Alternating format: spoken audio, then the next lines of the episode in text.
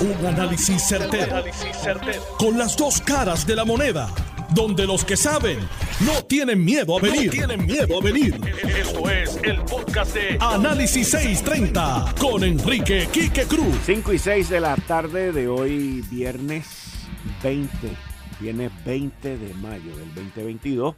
Tú estás escuchando Análisis 630. Yo soy Enrique Quique Cruz y en línea telefónica estoy con José Alfredo Hernández Mayoral. Buenas tardes, José Alfredo. Bienvenido a Análisis 630. Muchas gracias. buenas tardes, Quique. Saludos a ti y a toda tu audiencia. José Alfredo, tu, tu reacción a, este proyecto y, a la... Digo, el proyecto se llama para resolver lo del Estado, la descolonización, pero a la no inclusión del Estado Libre Asociado.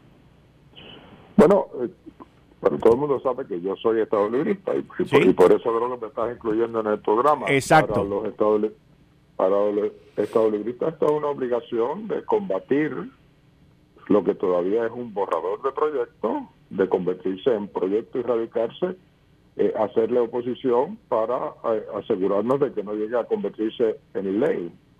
Eh, y, pues, y, a eso me imagino que se dedicará el partido y yo ayudaré en la medida en que eh, en que pueda. Eh, esto no es la primera vez que tratan de excluir al Estado Libre Asociado y, y, pues es obligación del Estado Librismo combatirlo y, y, demostrar en los Estados Unidos que, que no es correcto excluir de una votación a más del 46% de, de los electores. Y veremos, veremos qué sucede. Por otro lado, eh, hay una oportunidad ahí de unificar a los populares porque de la manera que queda al descubierto lo que es el concepto de la libre asociación, como yo siempre he entendido que es, y me imagino que como tú también siempre has entendido que es, eh, eso debe eh, llevar al partido a unirse detrás de, del concepto de Estado Libre Asociado y, a muchos de los que han hablado de libre asociación dentro del partido,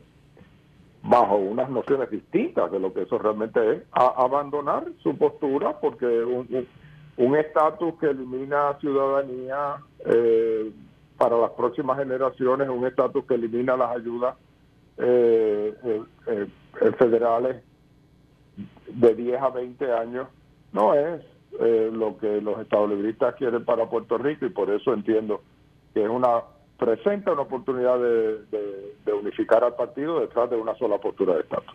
Ahora, dentro de dentro del partido, eh, ayer estuvo conmigo aquí Luis Vega Ramos y he hablado con otras personas que pues, ellos están felices y contentos con la libre asociación, pero Inclusive me menciona él que la, posición oficial del partido desde la época de Vizcarrondo es eh, una relación fuera de la cláusula territorial eh, y, de los poderes del, y de los poderes del Congreso.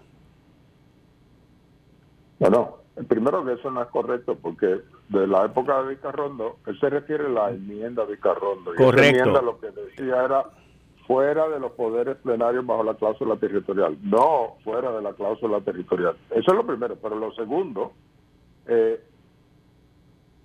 si él está planteando que él apoya un estatus donde la ciudadanía americana solo sobrevive una generación y donde las ayudas federales se quitan y se pasan a Block Grant por 10 años y después se empiezan a eliminar gradualmente en los próximos 10. Si esa es su postura, yo te puedo asegurar a ti que esa no es la postura de más del 99% de los populares. Siempre va a haber quien eh, eh, abogue, eh, ya veo a Luis, abogue por, por algo así, pero los populares, los estadounidenses, no creemos en un estatus que le elimine la ciudadanía a los puertorriqueños y que le elimine las ayudas federales a los puertorriqueños.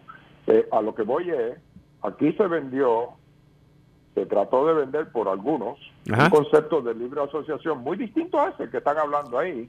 Eh, la pregunta es si, si están contentos con ese, ah bueno, pues que apoyen ese, pero no van a encontrar eco en el Partido Popular. ¿Tú crees que esto ayude a la institución, al Partido Popular, a de una vez y por todas definirse en términos de estatus, qué es lo que la institución quiere versus lo que personas en la periferia, que en mi opinión son una minoría, pero de eso pues sabes tú más que yo de, de cuál es la mayoría y la minoría dentro del Partido Popular Democrático. Pero tú crees que esto ayuda a la institución a definirse de una vez por todas qué es lo que ustedes desean en términos de estatus versus aquellos que son soberanistas dentro del partido que dicen que con la libre eh, asociación no tienen problema. Bueno, Kike, es una gran oportunidad porque como te digo, hay una necesidad de lucha contra un proyecto que pretende eliminarlo, eliminarnos de participar en una votación. un ejercicio de libre determinación donde al 46% por lo menos de, los participantes no lo quieren dejar votar, no le quieren dejar su opción ahí. Así que le da una razón para luchar unidos. Y número dos, al definirse la libre asociación de manera tan clara y negativa, mi manera de ver, de la manera de pensar de los populares, eh, a lo que tú llevas, yo creo que sí, que es un buen momento para decirle a los populares, bueno, tenemos el ELA, porque siempre hemos luchado, hay algunos dentro del partido que creen en la libre asociación, aquí lo ha definido nada más y nada menos que Nidia Velázquez, así que no pueden protestar. Esta es la mejor versión de la libre asociación que van a conseguir. Populares decidamos por dónde nos queremos ir. Yo, yo no tendría problema en, en, en que se vaya, yo creo que sería buena idea de que se vaya a esa determinación y entonces, pues, eso no quiere decir que no puede. En el Partido Popular hay gente que cree en la estabilidad, en el Partido Popular hay gente que cree en la independencia, pues, pues, puede, pues hay gente que cree en la libre asociación. Pero la institución, el partido, pueda decir, nosotros como institución, aunque pueda haber esas personas que piensan distinto aquí, oficialmente apoyamos el Estado Libre Asociado. Contra viento y marea y contra todo enemigo interior y exterior. Iremos a Washington a combatir esto iremos a donde tenga que ser. Yo creo que lo veo como una oportunidad de, unificar al partido. ¿Se sienten ustedes los estadolibristas defraudados por, por, por este proyecto que Nidia Velázquez avaló, negoció y, propuso? Bueno, yo no puedo hablar por los populares, por mí Pues, pues por ti, ¿tú te sientes defraudado que la aliada de ustedes de momento los dejó solo? yo no voy a hablar de defraudado porque defraudado eh, sería decir como que yo le pudiera exigir una postura y que de momento no la cumple. Me siento un poco decepcionado porque fue una aliada, fue una aliada de, muchos años, eh, pero ella tiene, pues ella tiene derecho a su manera de pensar y a cambiar su manera de pensar si es que la ha cambiado. Eh, pero ciertamente, pues yo he tenido eh, una, una buenísima relación con ella por décadas eh, y, lamento que, en este tema pues eh, tengamos esta división tan profunda ahora que, que, que ha surgido, pero bueno, tampoco yo no voy a detener ahí. la lucha se da como quiera. Te voy a, te voy a hacer una pregunta y quiero hacerla con el mayor respeto y aprecio que siempre le he tenido a tu familia y a tu papá. Dale, que dale. Lo cual tú sabes. Si tu papá, si tu papá estuviese vivo hoy, saludable y activo, como lo estuvo hasta hace poco, ¿tú crees que Nidia Velázquez y esta situación estuviese ocurriendo? Bueno, eh, yo no quiero ser injusto con Nidia eh, yo creo que... Pero por eso fue que dije la situación completa también, o sea, pero... Bueno, por eso, yo, bueno, yo te diría que yo creo que no, porque ya le tenía tanto respeto a él eh, y tanto agradecimiento a él, naturalmente, este, eh, que, que quizás ella no, no lo hubiera hecho, pero, pero yo no, no, no digo esto para, para como crítica a ella. Eh, ella tiene derecho a pensar y a impulsar lo, en lo que ella crea. Si ella por agradecimiento, vamos a suponer que siempre hubiera pensado como está pensando ahora, ¿verdad? Y que simplemente cuando, cuando mi papá vivía, pues, pues ayudaba a defender el ELA, etcétera, porque le tenía extremo respeto a mi papá, extremo cariño, extremo agradecimiento. Pues bien, pero estas cosas no las yo, yo no puedo heredar esa obligación. Eh, o sea, eh, eh, en ese sentido yo no, yo no, cuando te digo me siento decepcionado, me siento decepcionado porque, caramba, hubo colaboración por tantos años, pero no porque yo te piense que existe un derecho a exigir nada. Yo creo que ella tiene derecho a la, a la postura que, que ella quiera tener. O sea que entendí tu pregunta, pero pero no eso no afecta mi ánimo hacia ella. Le tuvo le tuvo lealtad a mi papá eh, durante toda su vida y, y eso es suficiente y se agradece. Eh, los demás no tenemos por qué heredar eso, ni, ni derecho a exigirlo. José Alfredo, muchas gracias, muchas gracias y siempre. Saludos a Pablo por allá también. Bien. Bien, ahí ustedes escucharon a José Alfredo Hernández Mayoral. Consígueme también al licenciado John Mott. Eh, Jerry, consígueme a John Mott. Tengo en línea a Kenneth McClintock. Muy bien. Buenas tardes, Kenneth, ¿cómo estás? Muy buenas tardes, Quique. Bueno, eh, ¿cómo, ¿cómo ven ustedes este proyecto eh, que deja al ELA completamente afuera en un momento en que los que respaldan el ELA, como José Alfredo, el presidente del Senado José Luis Dalmao, Rafael Tatito Hernández, están, están diciendo, nos dejaron a nosotros afuera, dejaron a esta población afuera que no tenemos a dónde ir. Mira, si tú fueras eh, un paciente de cáncer, pero que nunca lo sea, eh, y fueras a visitar un oncólogo para que te dé cuáles son las alternativas, y te dice, pues mira, hay tres alternativas, cirugía, radio o quimio. Tú le dirías, oye, pero me estás dejando fuera el tumor. Y él te diría, pues mira, el tumor no es una alternativa al cáncer. Las tres que te di son las alternativas. Las alternativas para darle permanencia a tu vida y para resolver tu problema de, de cáncer. Pues de igual manera, en el estatus político de Puerto Rico, la colonia no puede ser alternativa al territorio. Las tres alternativas son la estabilidad, la independencia y oye lo que voy a decir ahora, la soberanía en asociación libre, la SAL, soberanía en asociación libre, porque decir libre asociación sería llevar a engaño al pueblo, sería llevarlo a la confusión que ya lo llevó en un 31% a votar por la libre asociación en el pasado, creyendo que tenía algo que ver con el Estado libre asociado. Y hay que dejar claro que el proyecto, y cada palabra del proyecto está negociado, es soberanía en asociación libre. Sal. Kenneth, ¿qué probabilidades, y tú eres una persona que conoce mucho de los procesos legislativos, no solamente aquí o allá, pero qué probabilidades tú le ves a este proyecto de que sea aprobado antes de las elecciones de noviembre? Bueno, como dije en mi columna hoy en el vocero, eh, creo que las probabilidades de que se apruebe en la Comisión de Recursos Naturales son extremadamente altas. Las posibilidades de que se apruebe en el pleno de la Cámara de Representantes con el apoyo del portavoz de la mayoría, Steny Hoyer, son bastante altas. En el Senado, normalmente, nada que tenga que ver con el Estatuto de Puerto Rico tendría oportunidades con, el, con los republicanos, pero este es un nuevo juego, el que se definió en el día de ayer con unas alternativas claras, con unos procesos distintos, y tú no sabes si Marco Rubio, que está camino a una candidatura a reelección este año en Florida.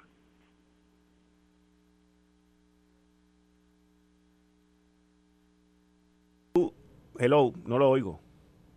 Kenneth, no lo oigo. ¿Qué pasó ahí?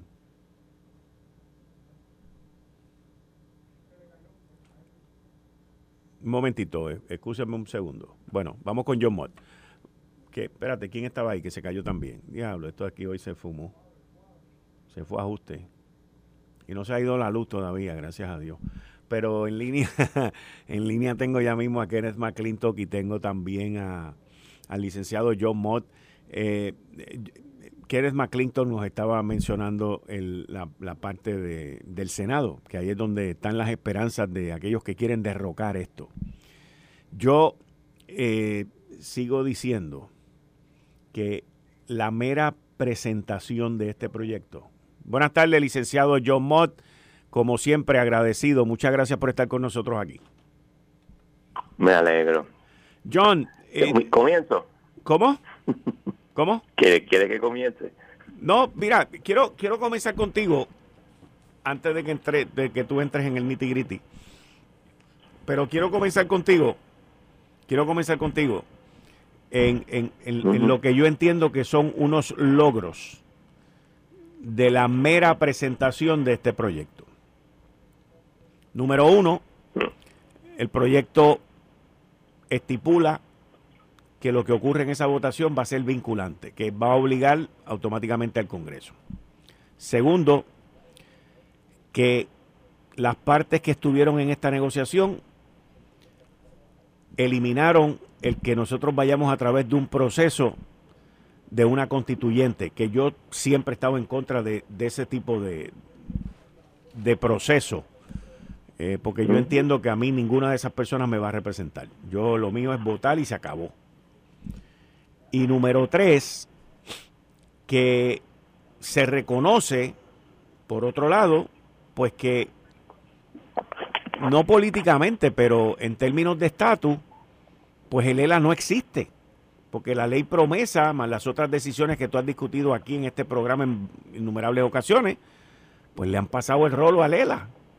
Y para tener un ELA, para tú defender algo o, seguir viviendo del ELA o con el ELA, pues yo entiendo que tienes que negociar un ELA nuevo. Tiene que ser desde cero. Porque lo que estaba antes lo han destrozado con la ley promesa, con las decisiones en el Tribunal Supremo de los Estados Unidos. Habiendo dicho eso, dame tu insumo. Ok, yo no estoy en desacuerdo con lo que estás diciendo, pero primero que todo, esto no es un proyecto. Correcto. Esto es el proyecto del proyecto. Estas son las elucubraciones mentales de Nidia Velázquez y eh, Jennifer González. Esto no es la voluntad del gobierno federal. Esto no es nada de eso. Habiendo dicho eso, es bastante positivo. Solamente votan los que viven, los que residen en Puerto Rico. Los votos en blanco no se cuentan, ni si pone más de una opción para dañar la papeleta. Eso no se cuenta. ¿Y por qué eso es importante? Porque la sección 5, 3, el 5 eh, A3 específicamente dice que tiene que ser de la mayoría de los votos válidos Además, la sección 301, cuando habla de estadidad, dice que si la estadidad recibe la mayoría de los votos. ¿Por qué eso es importante? Porque ya hay algunos medios diciendo que es una mayoría eh, este, amplia. No, mayoría. Eso 50 más 1. 50 más 1. 50 más 1, más nada. Además, si en las tres eh, papeletas no hay una mayoría, obviamente 50 más 1, pues entonces se elimina la menos votos y se va con, a otra segunda vuelta con los dos, eh, las dos que cogieron los más votos. Eso es bien importante, ¿ok? ¿Qué otra cosa importante? Pues mira, la independencia y la libre o la free associated, eh, ¿cómo es que se dice? Perdóname. Libre asociación. Free association. soberanía con, de libre asociación con los Estados Unidos. Okay. Esas dos salen mucho mejor favorecidas porque la, independencia tiene fondos federales full por 10 años, ¿ok? Eso es importante, en block grants. O sea, ahora mismo, por ejemplo, tú recibes tanto dinero para este cupones. Pues no, ahora es tanto dinero y el gobierno de Puerto Rico decidirá cómo se lleva a cabo eso ciudadanía en la independencia, los que son ciudadanos americanos siguen teniendo ciudadanía americana, no tal calce. Eso es cuare. ¿Por qué? Porque yo insisto que la ciudadanía americana de los puertorriqueños no está bajo la catorceava enmienda. Al no estar bajo la catorceava enmienda, no tienen las garantías de la catorceava enmienda. Y como indica muy bien el caso de Down Source of Virtual, el Congreso puede darla, pero no está bajo la catorceava enmienda, o sea que lo podría quitar. Sí, pero eso no es el punto, yo no creo que el Congreso en realidad lo quiera quitar. de eh, los hijos de los puertorriqueños con la ciudadanía americana no transmiten su ciudadanía a los eh, a sus hijos, así que eso ya es un issue. El seguro social pasa en la independencia y la libre asociación, pasa, si tú no te has retirado todavía, ese dinero pasa a un fondo especial que se va a crear supuestamente para el seguro social, que tú sabes que lo que quiere decir es que es lo que le dé la gana al gobierno de turno en Puerto Rico en ese momento.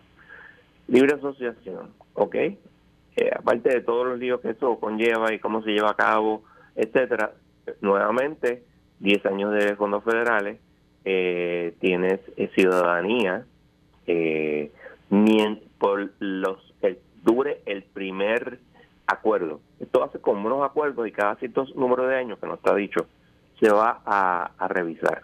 Pues ese primer acuerdo, pues tú sigues siendo ciudadano, ciudadano se le puede transferir la, ciudadanía a los hijos y los ciudadanos puertorriqueños que no son ciudadanos americanos pueden viajar libremente a los Estados Unidos y eh, trabajar allí.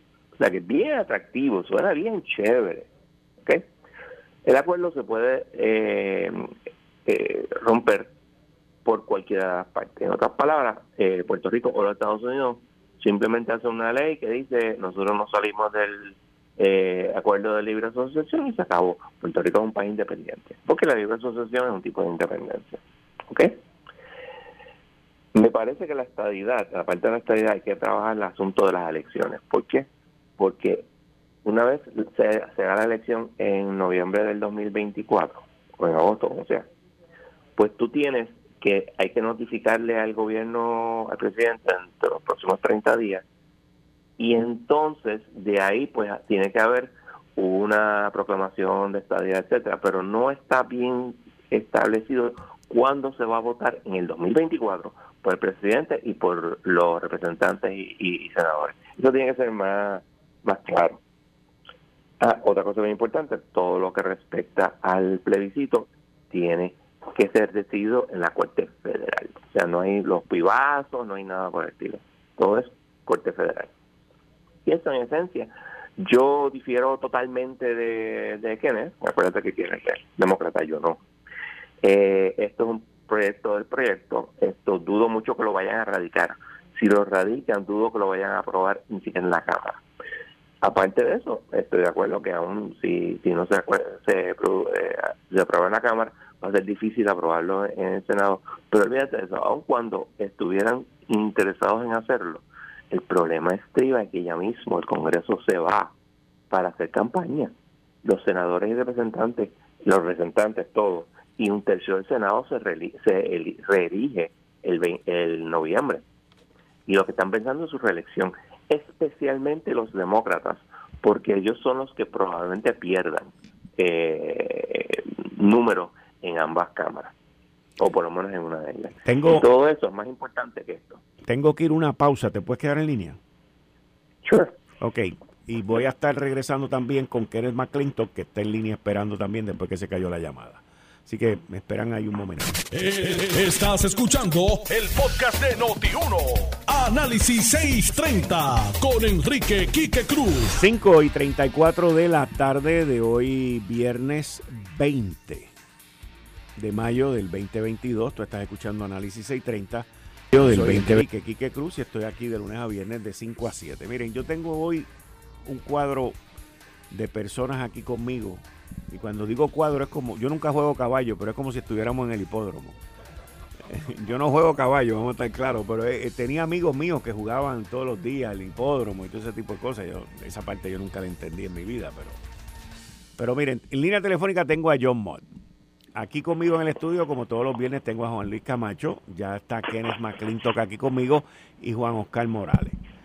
Con estas cinco personas, bueno, son cuatro más yo, cinco, eh, pero con estas cuatro personas vamos a, a, continuar analizando este proyecto y los pros y los contras que presenta el proyecto. Uno de los retos que estábamos hablando cuando estaba hablando con Kenneth era la situación de la aprobación del proyecto antes de los midterm elections, de, de las elecciones que son ahora en noviembre de este año, que inclusive dentro de los titulares de hoy está la insatisfacción que sigue creciendo contra el presidente y su administración, Joe Biden, y esto con lo único que tiene que ver es con lo más importante que siempre hay unas elecciones en los Estados Unidos, que es la economía, no es más nada.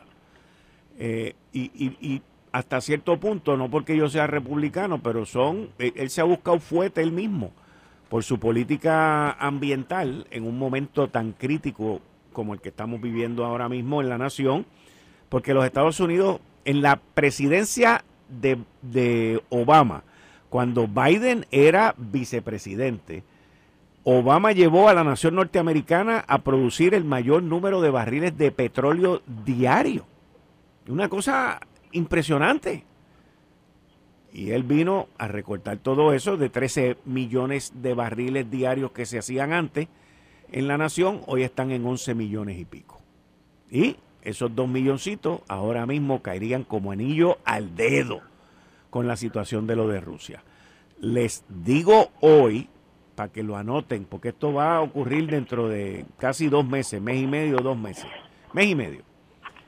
El cambio en la tarifa de la luz de la Autoridad de Energía Eléctrica, que quien nos factura es Luma, y Luma no tiene nada que ver con esto, ni la Autoridad de Energía, de Energía Eléctrica. El cambio que viene, efectivo el primero de julio, va a ser devastador, devastador. Y no, no soy pájaro de mal agüero, pero hay escasez de diésel, hay escasez de combustible, el verano se va a poner peor y la Autoridad de Energía Eléctrica hoy, hoy, está teniendo serios retos con conseguir combustible. La, la planta que está en el área suroeste de gas natural, que es la de los españoles, no sé cómo se llama, quizás ustedes sabrán. Ecoeléctrica. Ecoeléctrica. Lleva meses que no tiene gas natural. ¿Y por qué no tiene gas natural? no es porque no haya gas natural y no es porque se lo compren a los rusos ni nada. Es porque lo compran, lo venden, pero más caro en otras partes del mundo versus aquí. Y a ellos les hace, les sirve de mejor negocio el pagar el diferencial entre el gas natural y el petróleo a la Autoridad de Energía Eléctrica que venderlo aquí, para que entendamos las situaciones en términos de combustible que se están viviendo alrededor del mundo. Pero quiero dar la bienvenida a Juan Oscar, a Juan Luis y a Kenneth. Muchas gracias, bienvenido. Buenas tardes, un placer estar aquí. Aprieten ahí. Ahora sí, buenas tardes. Buenas tardes nuevamente a todos los que están aquí acompañándonos y en especial a nuestros radio escucha. Esto es como un juego de póker, hay dos J y dos K. Ah, pues mira, qué bueno. Ok. Eh, John. Tres botas, estamos, estamos ganando tres botas. John, este, estábamos hablando de las probabilidades de que esto se, se apruebe antes del midterm election. Y tú me dijiste que entendías que no, o sea, que no estabas de acuerdo con, con, lo que Kenneth había dicho de que esto iba a ser aprobado. Eh, repite eso, tengo a Kenneth aquí también, está Juan Oscar y está Juan Luis Camacho. Y una pregunta que yo le iba a hacer a Kenneth antes de que se cayera la llamada era cuál iba a ser la posición, si alguien sabía, de los dos senadores del estado de la Florida, que son Rick Scott y, Marco Rubio. Pero adelante, John. Ok, el problema es que ni siquiera esto, esto no está ni radicado. Si hubiera estado radicado ahora en mayo, iba a ser difícil, pero se podría lograr. Pero es que ni siquiera está radicado. Nosotros no, yo personalmente creo que no lo van a radicar. ¿Por qué? Esto es otro intento, eh, y es un intento bueno de resolver el problema del estatus. El problema es todas las presiones que hay eh, de diferentes este, ambientes y por eso es que esto esto es un discussion draft. Por ejemplo, la parte de los 10, 10 años de fondos federales, va a haber un montón de senadores que van a protestar eso. Espérate, espérate, espérate. Yo le puedo dar algo de, chavo, pero no por 10 años. Y ni tampoco le voy a dar todos los fondos federales que le estoy dando ahora. todo ese tipo de cosas este eh, durante la discusión que, que habrá del draft. Va a cambiar el draft. Eso es uno. Dos, yo no creo que lo vayan a erradicar, punto. Por eso, porque no, porque si, si esto fuera algo de verdad, tuviera traction, lo hubieran radicado ya. Pero, y aparte de eso, vuelvo y repito, aun cuando lo hubieran radicado ya, que no ha sido así, es un poquito tarde. O sea, esto es algo que tú tienes que radicar al principio del próximo Congreso. Pero veremos. Kenneth. Bueno, yo sé un poquito de, de procedimiento legislativo, eh, si Juan Oscar tiene dos proyectos que chocan uno con el otro y surge en su comisión un texto de consenso, él puede radicar un informe planteando el sustitutivo al proyecto A y al proyecto B. No necesita radicar el lenguaje. Necesita en un informe de comisión incorporarlo como sustitutivo a esos proyectos y de ahí pasa directamente al floor. Y en el floor, el portavoz demócrata Steny Hoyer tiene que utilizar todo el mollero que él tiene y que Nancy Pelosi tienen para lograr que virtualmente la totalidad de los miembros del caucus mayoritario que ellos liderean voten a favor del proyecto. Si lo logran, pues entonces pasa al Senado. Pero no pasa al Senado ni el proyecto de Jennifer ni el proyecto de Nidia Velázquez.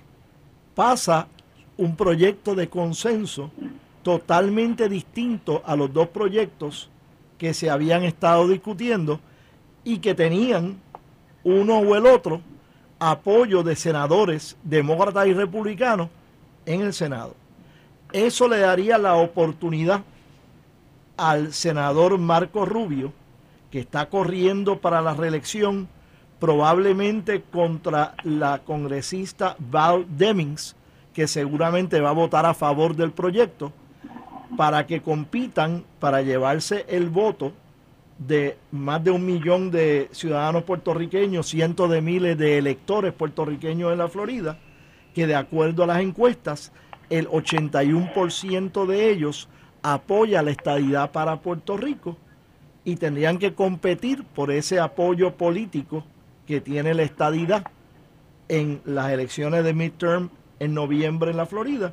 Y entonces Marco Rubio tiene que decidir qué postura él va a asumir. Si él decide apoyar el proyecto, pues mi consejo a él sería que se tirara de lleno y tratara de conseguir otros senadores republicanos que votaran a favor.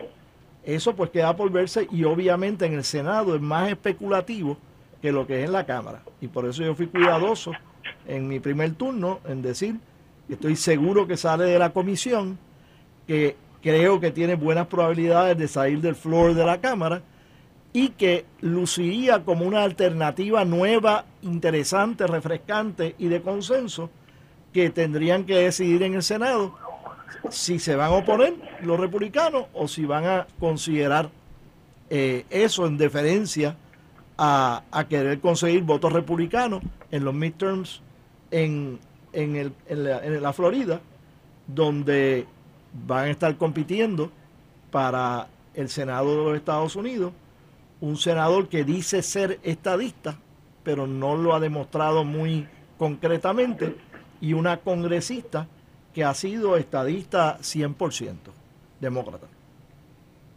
John. Cora Shura. ¿Cómo? Bien sencillo.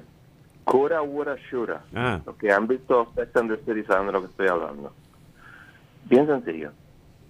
No lo erradicaron, no lo van a erradicar, y si lo erradican no van a ser acabados. Y eso, lo bueno de todo esto, es que olvídate de lo que dice Kenneth y olvídate de lo que digo yo. Veremos próximamente lo que va a pasar. Sencillo como eso. Juan Oscar.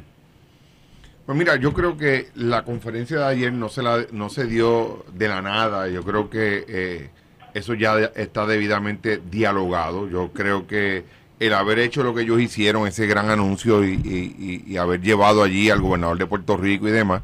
Así que yo eh, voy en la línea de que yo entiendo que es todo lo contrario, de que sí, en, efecto esto se va a ver antes que finalice esta sesión. Y más allá de eso, ellos van a tomar en consideración las elecciones a término medio que tienen ahora en, el mes de noviembre, que eso va a influir mucho, ¿verdad? Eh, todos sabemos, la población hispana eh, que hay en ciertos estados y que eso eh, pudiera poner en riesgo, ¿verdad?, algunos escaños legislativos. Así que yo creo que en efecto esto se va, se va a dar. Yo creo que esto está ya todo planificado y la próxima semana, es cierto, no se ha radicado, pero ya la próxima semana ustedes van a estar escuchando de que el proyecto se radicó y que ya la comisión lo va a estar atendiendo en, la, en los próximos días. Juan Luis Camacho. Yo creo como John Bot que eso va a quedar en nada, muy cerca de los midterms. Eh, las posiciones de los senadores eh, ya han dado a entender que no hay futuro en el Senado. En, en el caso de la Cámara, eh, ese borrador me parece más un cuento de cogemos a los nuestros, como decían en el chat, eh, para distraer la atención de otros temas que sí están afectando eh, aquí a Puerto Rico, que están afectando al Partido Demócrata, que están afectando candidaturas de otras personas. Eh, yo creo que es un, pro- un proyecto nati muerto. Pasaron de, de- del congresista John al Bishop, al Bishop al Hoyer, y ahí va a llegar la estadidad, no va a pasar de ahí, de, esa base. En línea telefónica tengo al compañero, amigo mío de hace muchos años y compañero aquí de Noti1, que fue director de, de Prafa, el licenciado Carlos Mercader, que también conoce un poquito de lo, de lo cosas como ocurren en Washington DC. Carlos, buenas tardes, ¿cómo está? Bien, saludos, Quique, saludos también a todos los, a todos están en el panel y a toda la audiencia. A base de tu experiencia, tú trabajaste en Washington y en Prafa, en Prafa y, y has visto estos panoramas anteriormente. Eh, ¿Qué, qué tú crees que ocurra con este proyecto? Mira, eh, quien dice que está Nati muerto no conoce el Congreso. Eso tengo que decirlo y, y se lo dije anoche al el representante que estaba en el programa de televisión, eh, eh, Eduardo, ¿cómo se llama? Este Ferrell, Héctor Ferrell hijo, Héctor Ferrell hijo, que decía que estaba Nati muerto. Mira, si estuviese Nati muerto, el, el, el líder de la mayoría en la Cámara no va a presentarse con el proyecto en una conferencia de prensa. No se va a presentar los puntos de referencia de Puerto Rico en una conferencia de prensa, puntos que tú y yo sabemos que están en contra en múltiples otras instancias. Eh, Nidia Velázquez, Alexandro Casio con Jennifer González. O sea, esto no es aquí han querido, sin, a falta de narrativa, han querido minimizar lo que se vio ayer, que es que un proyecto que tiene el apoyo real de una mayoría y en, el, en la Cámara, una mayoría contundente que puede que si se alinea con el líder y se alinean las facciones demócratas, ese proyecto pasa tranquilo. Y Hoyer dijo unas palabras bien importantes, dijo, yo me voy a asegurar de que este proyecto pase el comité, pase el, eh, en el floor y una vez vaya al Senado, yo voy a ir al Senado a buscar los votos. Así que tienes un líder comprometido. E- Eso por un lado. Por otro lado, la gente dice, esto está nati muerto porque no en el Senado se va a morir. Miren, señores, aquí hay un proceso que yo creo que sin duda alguna estamos, estamos yo diría, en el último quarter. O sea, esto es el, estamos en el último quarter de un juego de baloncesto. Pero estamos, no, no, no es en los últimos 10 segundos. Estamos ahí quedan como, quedan todavía 6 minutos de juego. Y tú sabes, Quique, que tú ahí te gusta el deporte, 6 minutos es un mundo en, en el baloncesto. Y en ese sentido, quiero hacer ese paralelo porque me parece que aquí el proyecto de, de- de comité y cámara, si, si el proyecto pasa y llega al Senado en un momento dado en que posiblemente llega y abre lo que es el lame dog session y este proyecto está allí, yo te voy a decir a ti que en ese momento todas esas consideraciones que mucha gente está comentando, ay, que si las elecciones de noviembre, en ese momento ya todo el mundo sabe quién se va y quién se queda. Y en ese momento se aprueban proyectos significativos para la nación, como por ejemplo fue Obamacare, que se aprobó en un lame dog session. Y así que yo, yo planteo que una vez pase el proceso de Cámara, que obviamente tiene que pasar ese proceso, y sí, es complejo. Sí, o es todo un tracto procesal de, del comité y etcétera, y eso lo hemos visto otras veces, pero el compromiso que demostró el liderato me parece que demuestra que en Cámara no va a haber tanto problema con, con conseguir ese proceso. Una vez llega al Senado, ah, yo creo que es un juego nuevo si llega en ese, en ese, en ese periodo que es posterior a las elecciones, que, que es desde noviembre hasta diciembre, en lo que acaba esa sesión, me parece que es un juego nuevo que, que obviamente tiene que haber un trade-off en todos estos procesos, unas negociaciones, pero ahí es que ahí es que los que creen en la descolonización tienen que tenemos que estar allí cabildeando duro porque es que es el momento para que ahí para que en el Senado fuera de las consideraciones políticas internas que ellos puedan tener para que este proyecto realmente pueda tener una oportunidad de pasar.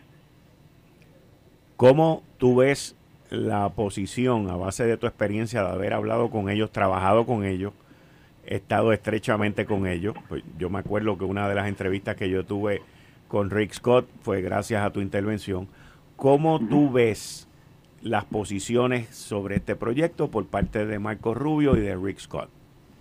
Pues mira, yo, yo creo que ellos más recientemente han estado eh, grises en términos a su a, a cuánta pasión le, le van a poner o, o, o, con cuánto ahínco van a defender el proceso el proceso de la desconexión de Puerto Rico y, en el caso que ya ellos han expresado anteriormente su apoyo a la estadía. Pero como decía Kenneth ahorita, yo creo que Marco está en un proceso que va a unas elecciones que él tiene que asumir postura porque va a repercutir positiva o negativamente en esa elección para él.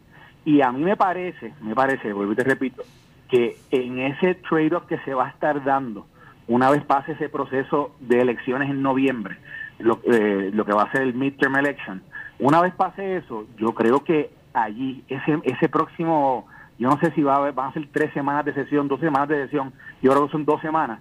Esas dos semanas van a ser interesantísimas obviamente, ¿verdad? El caveat que el proyecto haya pasado a la Cámara y que yo creo que va a pasar la Cámara, pero allí es que se va a ver el, realmente el compromiso de ellos, cómo es que ellos logran amarrar. El proyecto tiene que tener por lo menos más de 10 o 12 republicanos. Si no tiene eso, eh, no va a pasar.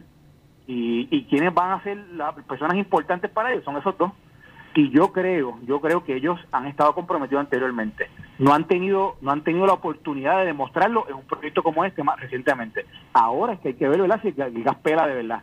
Yo creo, yo creo que si uno se deja llevar por lo que han dicho anteriormente, me parece que van a estar apoyándolo y, y si ellos no lo apoyan, pues ahí sí yo te digo yo que ahí, ahí, ahí está, esto está muerto por la pechuga, porque en ese sentido son ellos las dos personas más importantes para poder amarrar cada uno cuatro o cinco votos republicanos que puedan que puedan respaldar un voto hacia, hacia este proyecto y que el proyecto pueda pasar.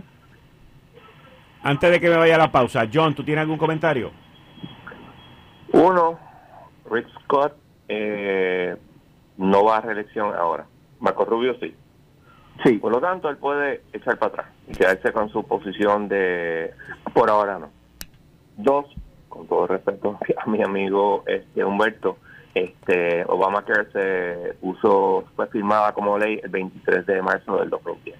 No fue en lame. Sí, sí, pero pasó, un, sí, sí, sí, pero pasó en un paso bajo un, en un lame dog en, las enmiendas. No, porque acuérdate que acuérdate que Obama es electo en el 2008, 2009 es su primer año, 2010 eran las elecciones de midterm, no fue en dog. Bueno, seguimos más adelante. Carlos Mercadel, muchas gracias. John Mott, muchas gracias. Y continuamos aquí. Muchas gracias. Buen fin de semana a ambos. Muchas gracias, Carlos. Muchas gracias, al igual que John. Seguimos aquí con Kenneth McClintock, Juan Oscar Morales y con Juan Luis Camacho. Tú estás escuchando Análisis 630. Yo soy Enrique Quique Cruz. Esto fue el, podcast de Notiuno. Análisis 630 con Enrique Quique Cruz. Dale play a tu podcast favorito a través de Apple Podcasts, Spotify, Google Podcasts, Stitcher y notiuno.com.